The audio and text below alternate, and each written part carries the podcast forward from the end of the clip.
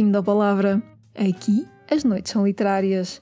Descobrem-se livros, grandes escritores, contam-se histórias, fala-se de coisas estranhas. Eu sou a Maria Isaac e estou contigo neste podcast.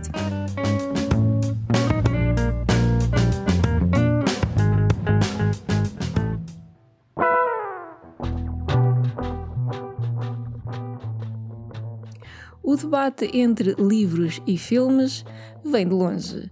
E, vamos já admitir, todos nós temos o coração dividido. São paixões e desilusões que nunca mais acabam sem conseguirmos resistir-lhes. Se os livros são a nossa paixão e os filmes, em mais vezes do que seria aceitável, as grandes desilusões, ambos são merecedores do nosso amor e tolerância em troca das histórias que nos permitem viver. No episódio de hoje falo sobre os livros transformados em filmes e estas duas artes que nos dividem o coração. Bem-vindo!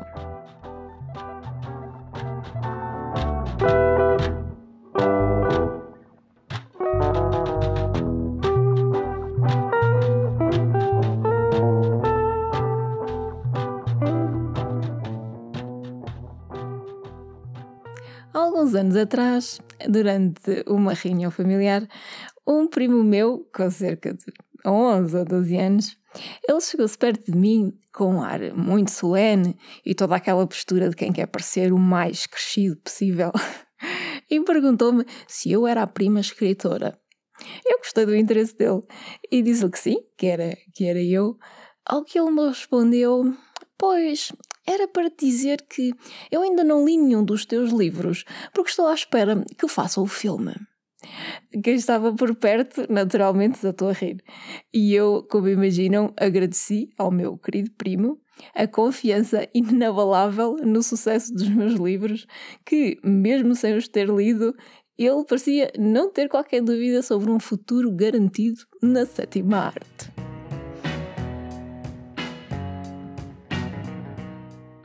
Ter um livro adaptado para filme é, sem dúvida, um marco na vida de qualquer escritor, um coroar do sucesso do seu trabalho. No entanto, o resultado final é uma incógnita. Se eu gostaria de ver o Formiga e a Vila de Montover no ecrã, sim, gostava. Se esse seria um daqueles sonhos tornados realidade que três segundos depois virava pesadelo? Muito provavelmente sim. A adaptação de um livro em filme ou série televisiva é um trabalho criativo gigante. E há tanta coisa que pode correr mal e que provavelmente correrá, ou não seria tão célebre aquela frase: o livro é melhor do que o filme. Os gostos são subjetivos e as opiniões questionáveis, mas não parecem sê-lo quando se trata deste tema.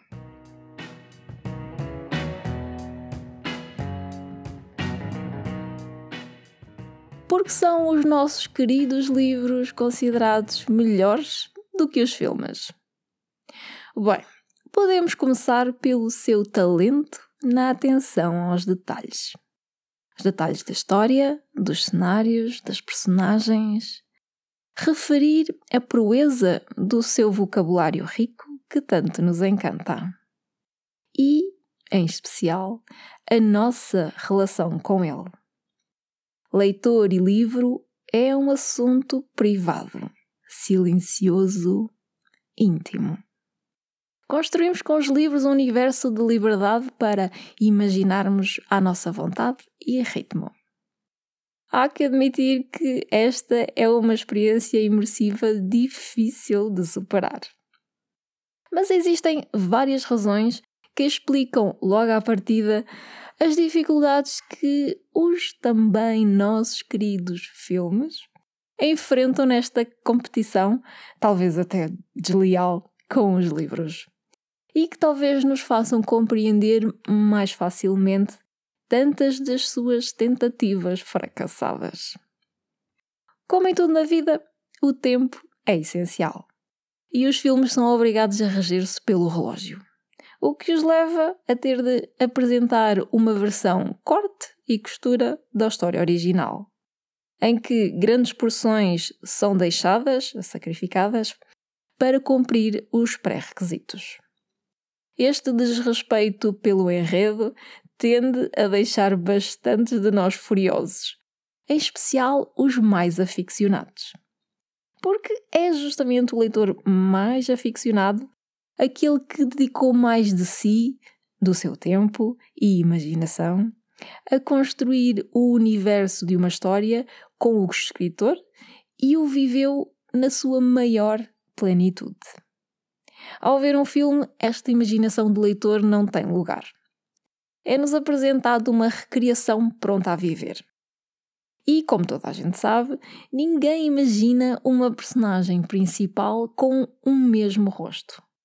Cada um de nós tem, por exemplo, o seu próprio Padre Amaro e a sua Amélia, o seu Carlos da Maia e a sua Maria Eduarda. É difícil, se não impossível até, traduzir palavras para imagens. Por isso, lhe chamam adaptações.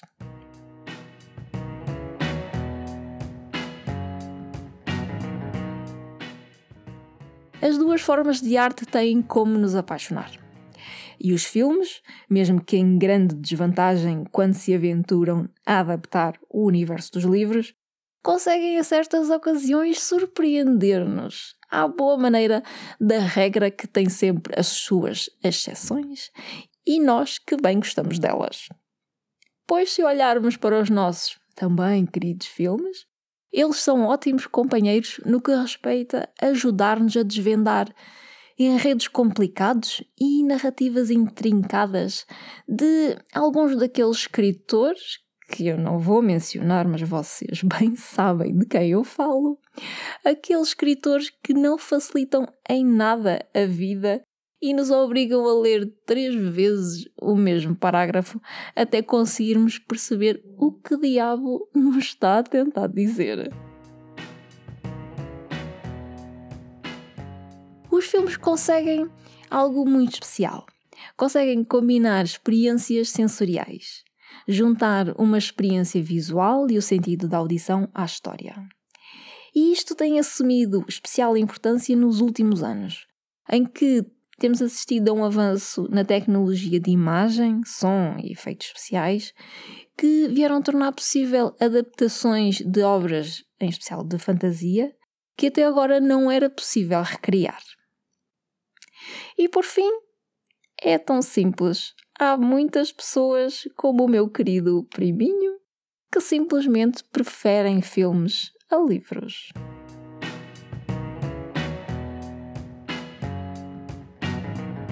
Numa procura no Google, podes encontrar muitas listas que prometem exceções. Exceções de filmes imprevisíveis que superaram os livros nos quais foram baseados. A minha lista é bem curta e se quiseres pôr-me à prova, vê estes filmes. A Expiação, com a Keira Knightley e o James McAvoy. Clube de Combate, com Brad Pitt e a maravilhosa Helena Bonham Carter. Psicopata Americano, com Christian Bale. Este País Não É Para Velhos, com Javier Bardem. O Silêncio dos Inocentes, com Anthony Hopkins e Jodie Foster. O Diário da Nossa Paixão, uma adaptação de um dos best-sellers de Nicholas Sparks, que só os mais duros conseguem terminar de ver sem uma lágrima no canto do olho. E um filme de animação para colorir esta lista de recomendações.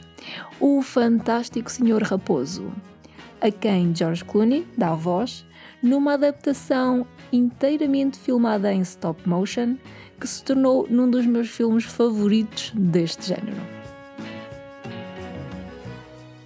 Não quero com isto, obviamente, dizer-vos que não devem ler estes livros, porque sim, devem lê-los se tiverem a oportunidade. No entanto, estas adaptações saíram-se muito bem no que diz respeito a tirar uma história do papel e a colocá-la no grande ecrã.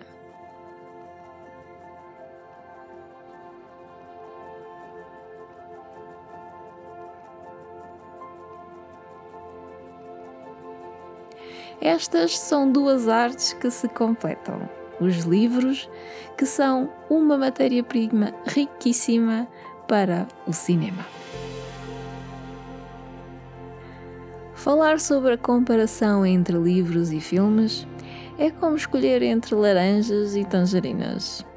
São ambos citrinos, mas de sabores bem distintos. Leitores facilmente preferem o livro. Os cinéfilos facilmente escolhem o filme. Para compreender as suas escolhas é fácil. Temos apenas de considerar o melhor de ambos. Somos todos grandes fãs das nossas histórias contadas da forma como mais adoramos vê-las contadas. Os filmes são uma experiência possível de partilhar com amigos, a família, alguém especial. Na leitura há intimidade. Estamos a sós com um livro e personalizamos a sua história, tornando-a só nossa. É uma relação a longo termo, esta nossa química com os livros. Nas horas, dias, semanas de refúgio silencioso num mundo interior. Eles são imaginação materializada em papel que seguramos nas mãos, abrimos e fechamos à nossa vontade, acariciamos e está sempre à nossa espera. O melhor de ambos, livros e filmes, é que não precisamos de escolher. Podemos ter cada um deles no momento certo, aproveitar o melhor dos dois e viver a arte como ela deve ser vivida. História a história.